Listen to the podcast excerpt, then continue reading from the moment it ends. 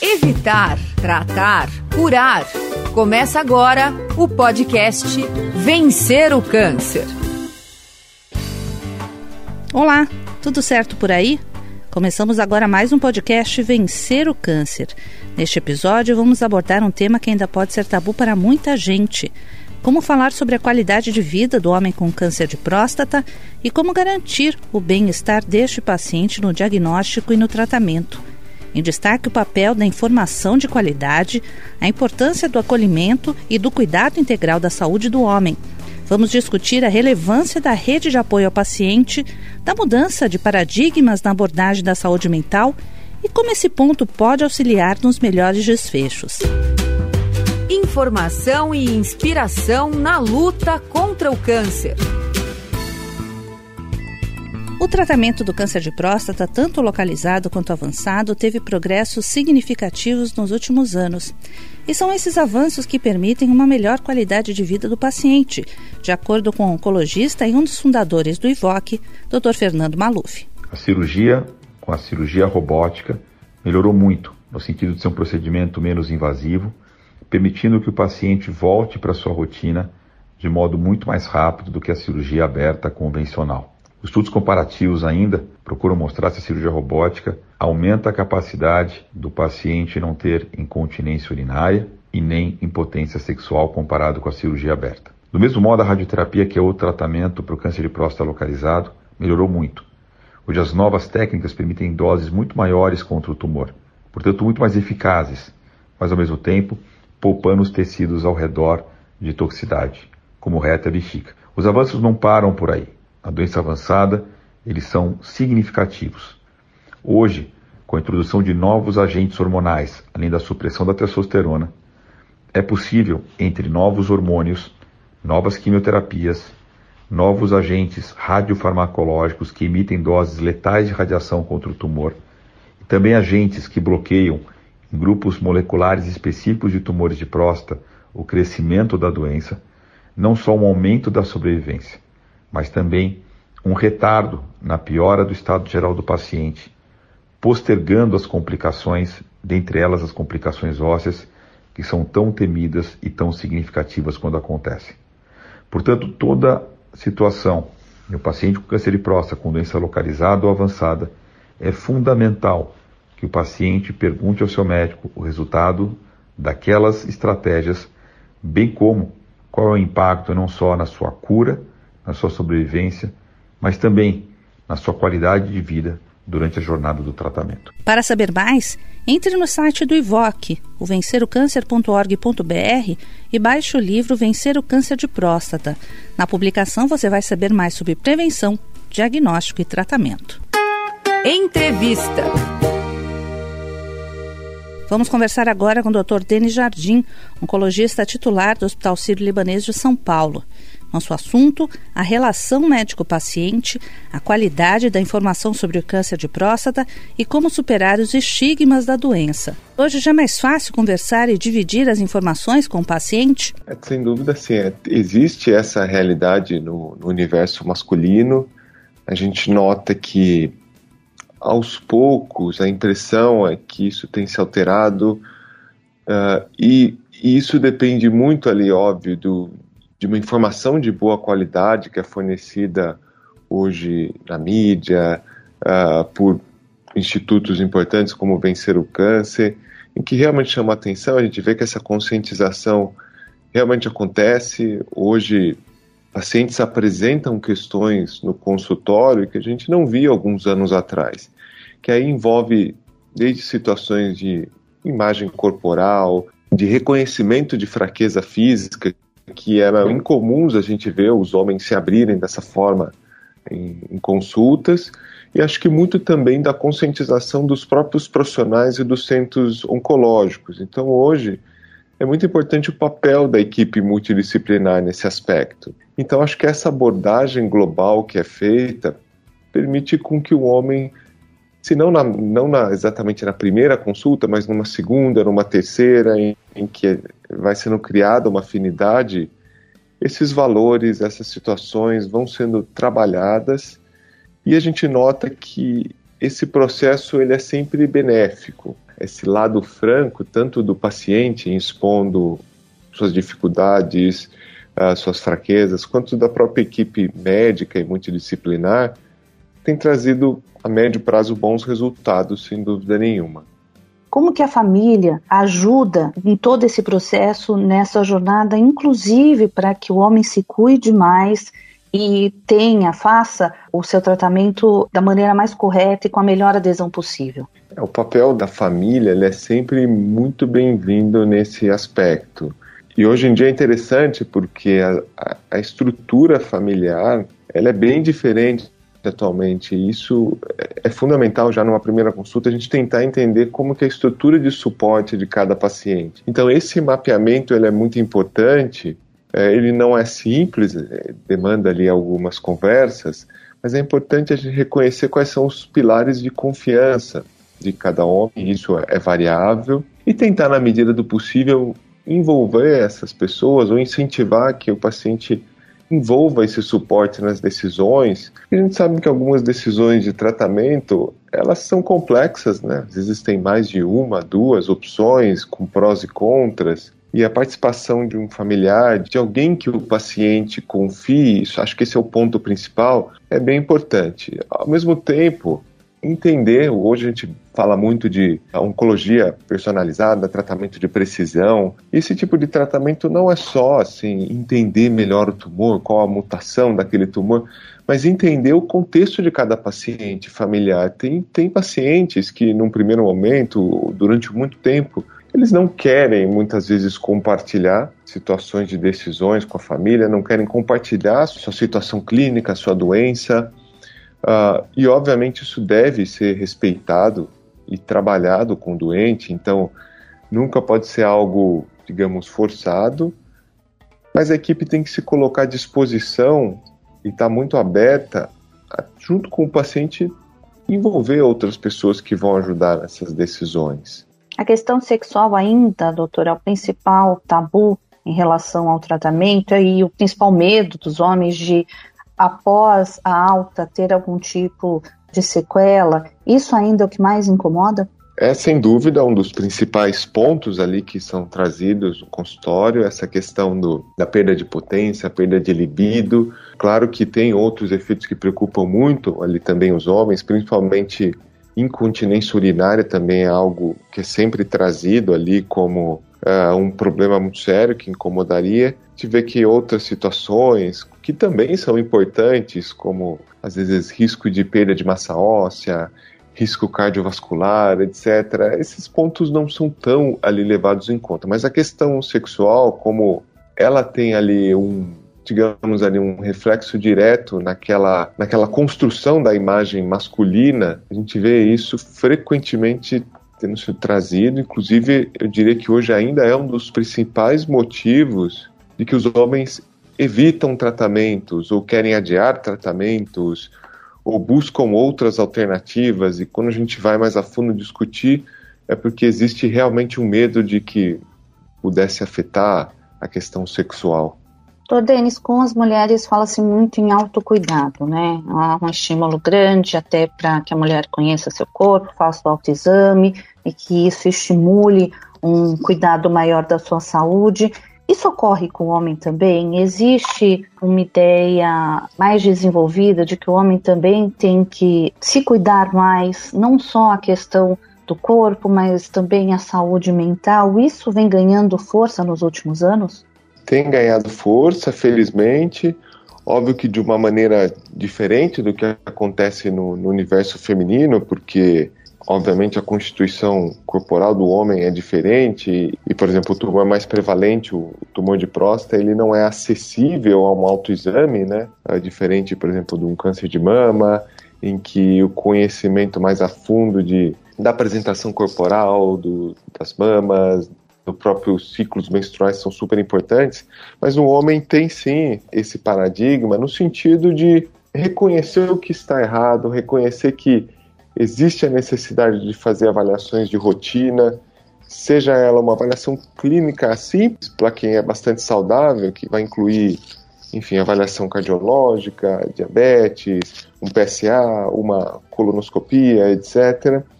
Até, enfim, uma procura precoce no, no desenvolvimento de sintomas, né? Porque o que a gente vê muitas vezes na prática é que o homem começa a ter algum sintoma e demora um pouco mais tempo para procurar atendimento médico. Então, uma dor abdominal que não melhora, um sangramento na urina, uma tosse, às vezes até com um pouco de catarro de sangue, a gente vê que o homem, talvez por medo de reconhecer alguma fragilidade, ele demore um pouco mais. Então, acho que tem esse, essa mudança que vem acontecendo aos poucos nesses dois sentidos. Primeiro, buscar o atendimento de rotina, as prevenções de forma mais assídua. E aí fica um exemplo interessante a prevenção de câncer de intestino coloretal é muito é recomendado a partir de 45 anos se realizar uma colonoscopia.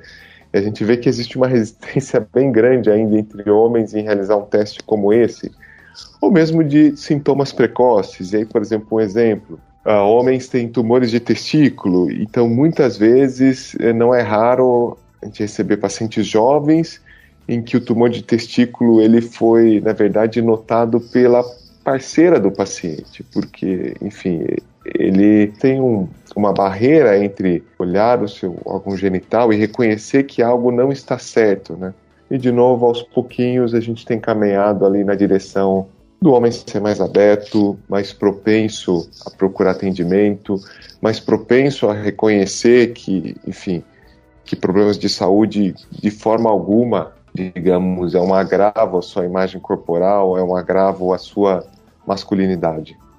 Depois do fim do tratamento, como deve ser o acompanhamento desse paciente para que a qualidade de vida seja mantida e os bons resultados também do tratamento sejam mantidos? Então, eu falo muito no consultório que o tumor de próstata é uma doença extremamente heterogênea. Né? É o tumor de, mais frequente entre os homens, né? o tumor sólido mais frequente, tirando aqueles tumores de pele e de evolução muito lenta, mas você tem desde tumores de próstata indolentes, muito lentos, que muitas vezes não precisam nem de tratamento, são apenas vigiados, até tumores agressivos que podem ser curáveis, até tumores muito avançados que aí eles representam um risco de vida importante.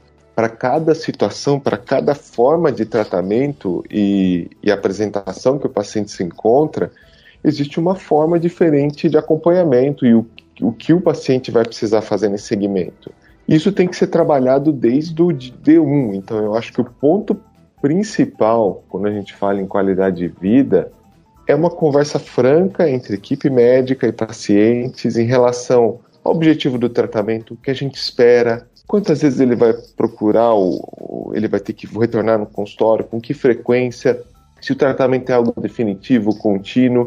A minha experiência é que quando a gente compartilha esse plano de tratamento, o paciente ele nota que ele tem mais domínio da situação. E isso colabora muito, não só para aderência, como para a gente reconhecer eventuais efeitos que vão surgir. E aí, de novo, vai depender do tratamento. Se for uma cirurgia, uma radioterapia com intenção curativa, tem coisas ali no, no segmento muito voltadas a preservar a continência urinária, preservar a potência sexual. Se a gente está falando de um paciente com uma doença avançada, que o principal tratamento é o bloqueio da testosterona, o foco é muito em, em trabalhar ali exercícios físicos leves, saídas, uh, fisioterapia, passatempos, atividades lúdicas, para manter o paciente sempre motivado, engajado e participativo no tratamento. Então, são diversas estratégias elas dependem muito de que situação que o paciente se encontra em termos de tratamento, mas o que é comum a todas elas, eu acho, é o, é o domínio e esse compartilhamento de decisões, de cenário, de tornar cada vez mais a explicação sobre o tumor e seus tratamentos muito franca com os doentes. Você está ouvindo o podcast Vencer o Câncer. Uma situação que não ocorre apenas no câncer de próstata, mas se repete em boa parte das diversas jornadas do homem brasileiro nos serviços de saúde, é falar sobre a doença, que ainda gera muito preconceito. A pandemia, por um lado, aumentou o cuidado com a saúde mental, mas o paciente com tumor de próstata ainda precisa enfrentar alguns tabus. É o que afirma o psicólogo Caio Viana Batista, presidente da seção São Paulo da Sociedade Brasileira de Psiconcologia, integrante do Comitê Multidisciplinar do Instituto Vencer o Câncer. O que aparece bastante no consultório são pessoas das mais diversas idades, normalmente pacientes mais velhos, pacientes com seus 50, 60 anos ou mais, tendo que uh, lidar com as questões normalmente da sexualidade. Por quê? Porque quando eles aparecem, às vezes, a gente está falando de um paciente na fase inicial do diagnóstico, que já apresenta algumas limitações e que é encaminhado pelo médico. A gente vê, por exemplo, o paciente que já fez a, a, cirurgia de próstata, né, e que aparece com algumas limitações e que ele precisa de uma reabilitação que a gente chama de reabilitação psicossocial, né, ou seja, como ele vai ter que se inserir de novo né, nas atividades de vida diária dele, em todas as, as os desejos dele, os planos dele e como que ele vai ter que reabilitar a questão psicossexual dele também. E quando a gente fala de uma relação psicossexual, é a relação que esse sujeito tem com o corpo dele, com a virilidade, com tudo aquilo que ele construiu com o passar do tempo, do ponto de vista psicológico, psíquico, como que ele construiu a sexualidade dele. Então, fazer com que isso retorne, fazer essa reabilitação, se torna uma das grandes demandas. E, obviamente, quando a gente recebe pacientes que têm aí uma doença metastática, que tem aí uma possibilidade de um desfecho mais complicado, mais relacionado à morte, ou uma limitação que vai acompanhá-lo até o fim da vida dele. Então aí a gente já está falando de outros tipos de demandas. Mas quando a gente fala de câncer de próstata, tem um mundo de demandas que a gente pode acabar encontrando. Né? O psicólogo Caio Viana Batista ressalta ainda a importância do apoio ao paciente, que deve ser estendido aos familiares e cuidadores. Ele enfatiza que a doença deve ser encarada como apenas uma parte da vida. Família tem que ser tratada, equipe precisa ser tratada. Muitas vezes a gente fala de pacientes com câncer de próstata que tratam anos a fio a doença ela se torna uma doença crônica. Então, de novo, a gente agora está trabalhando com um sujeito que tem que se adaptar com a convivência com a doença para o resto da vida. Né? Então, como que eu vou conviver com essa doença sempre ali, né, como pano de fundo para mim? É possível? É possível. Né? Porque a doença é uma parte da sua vida. O resto da sua vida tem muitas outras coisas para fazer. Você tem que ser pai, você tem que ser filho, você tem que trabalhar do mesmo jeito. Né? A doença é uma parte que precisa ser tratada, com certeza. Mas não dá para a gente debruçar a vida e jogar a vida em cima da doença como se só isso, em cima da doença e do tratamento, né, como se só a doença tivesse significado. A gente tem outros significados, né, mesmo durante o tratamento. Então é isso que a gente trabalha também. Né. Para o acolhimento do paciente, as diversas formas de conversar e dividir experiências podem trazer bons resultados, segundo o psicólogo Caio Viana Batista. É muito importante que isso, que isso exista. Né? As rodas de conversa são super efetivas, por quê? Porque o paciente consegue ver a realidade do outro. Então, uma vez que você consegue ver a realidade do outro, você começa a criar novos recursos de enfrentamento, né? Ah, fulano falou da questão da sexualidade para ele, como que ele refez isso, como que ele lidou com essa questão, né? Outro fala, por exemplo, das reações da quimioterapia. Ah, eu tive XY reação. Então, os grupos eles têm uma função que são estruturantes no psiquismo do sujeito. Então, uma vez que a gente consegue discutir sobre isso, fazer essa troca, ela é muito rica. E esse grupo, normalmente mediado por um psicólogo, é melhor ainda. Por quê? Porque muitas vezes os homens ficam muito acanhados, eles não querem falar, eles não querem começar. Então, tem que ter ali alguém que consiga coordenar esses, essas questões, né? E muitas vezes trazer questões polêmicas para o grupo. Porque grande parte do. Quando a gente fala de um, de um coletivo psíquico, né, principalmente os grupos, os grupos a gente sempre fala de grupos focais. Por quê? Porque eles têm um tema que a gente quer explorar aquele tema. Né? Então, a gente pega um monte de pacientes com câncer de próstata, alguns no começo, alguns tratando, outros que já trataram há muito tempo e só foram convidados para o grupo para falar da experiência de tratamento, a gente vê coisas muito ricas saindo. Né? Por quê? Porque a gente vê que essas experiências elas são de ajuda mútua. Então é muito importante que a gente consiga coordenar isso e que tenha esse profissional de psiconcologia para conseguir trazer os temas fortes. Então, falar de sexualidade, falar de morte, falar de medo, falar de, é, dessa, dessa figura masculina que foi criada socialmente e como que a gente pode trabalhar isso no grupo. Então, todas essas questões, elas entram também.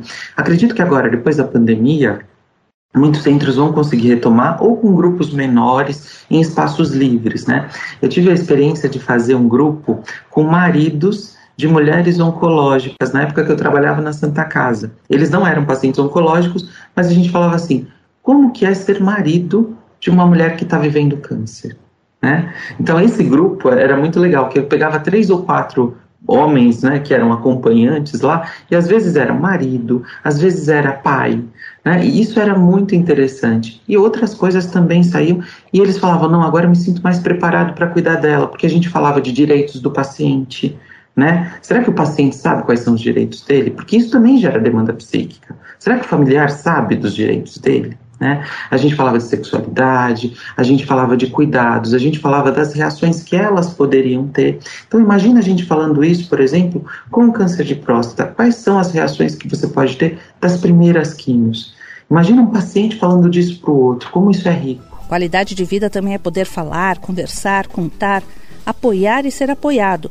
Ações fundamentais em qualquer jornada. Com câncer não é diferente. Seja paciente, familiar, cuidador ou profissional de saúde, toda essa rede de apoio merece cuidado e acolhimento para vencer o câncer. Este é o podcast do Instituto Vencer o Câncer. Agora já é hora de encerrar mais este episódio do podcast Vencer o Câncer, com agradecimento especial à Libs, que apoiou o Ivoque para a produção deste conteúdo.